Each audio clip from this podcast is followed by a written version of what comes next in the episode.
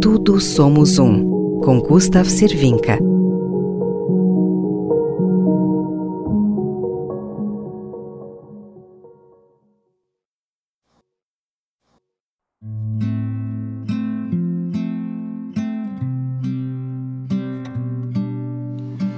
Você já parou hoje para perdoar a si mesmo, perdoar a si mesma? Você já parou hoje para lembrar de algum episódio que ficou no passado, não muito distante ou não muito recente, mas que traz a você memórias desagradáveis, memórias de arrependimentos, memórias do que não devia ter feito ou que deveria ter feito de maneira diferente. O que você sente com essas lembranças, com essas memórias? O que esses pensamentos despertam em você? Quais sentimentos são evidenciados? Busque perceber se esses pensamentos, se essas recordações trazem a você sentimentos de angústia, de raiva, de culpa, pare um pouco, reflita sobre isso, identifique o que realmente você sente. Admita isso para você mesmo, para você mesma.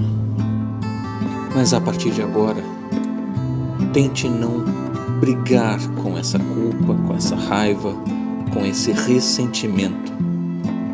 Tente se aproximar disso, mas com o objetivo de compreender, de entender por que aquela atitude foi tomada naquele momento. Qual era a circunstância? Qual era a situação daquele momento?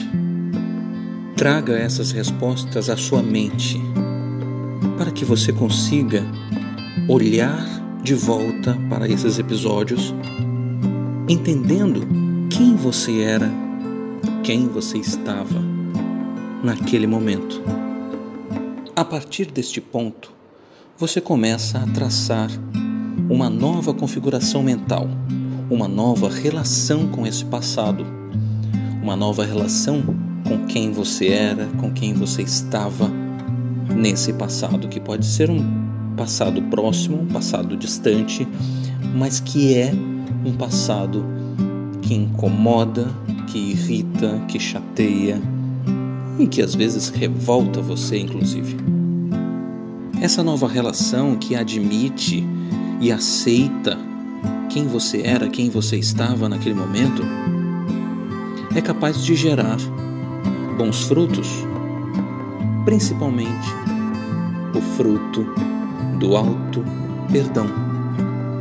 Olhar para trás e saber que foi feito o melhor que podia ter sido naquele momento alivia e renova as esperanças para não cometer os mesmos erros, para seguir em frente, de cabeça erguida, coração limpo, mente leve. E aqui há um ponto delicado. Muitas vezes, nossas mágoas, nossas feridas têm raízes na infância, na adolescência, fundamentalmente na infância. É preciso reeducar esse olhar para trás. Crianças não têm juízo de valor. Não tem julgamentos. Muitas das vezes reagem instintivamente, muitas das vezes representam, reproduzem as atitudes ou as cenas com as quais estão acostumadas. Olhar para trás profundamente para quem você era enquanto criança é preciso uma dose generosa de afeto e compreensão, sem falar na paciência também. Olhar para esse passado retirando o peso da culpa, é muito importante.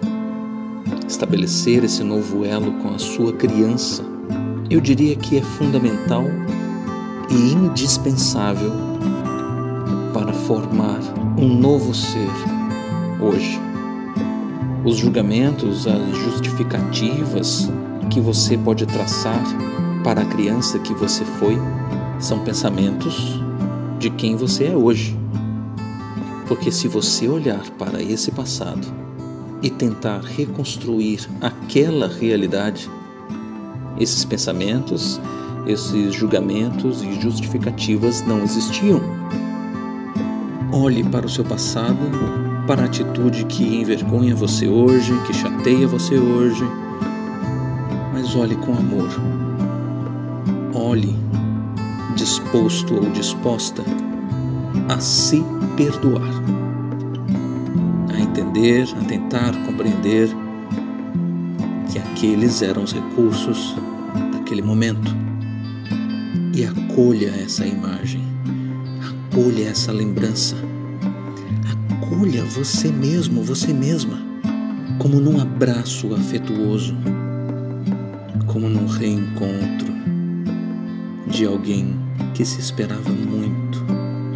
Fazer as pazes com o passado é importante para dar leveza ao presente e clareza para o futuro.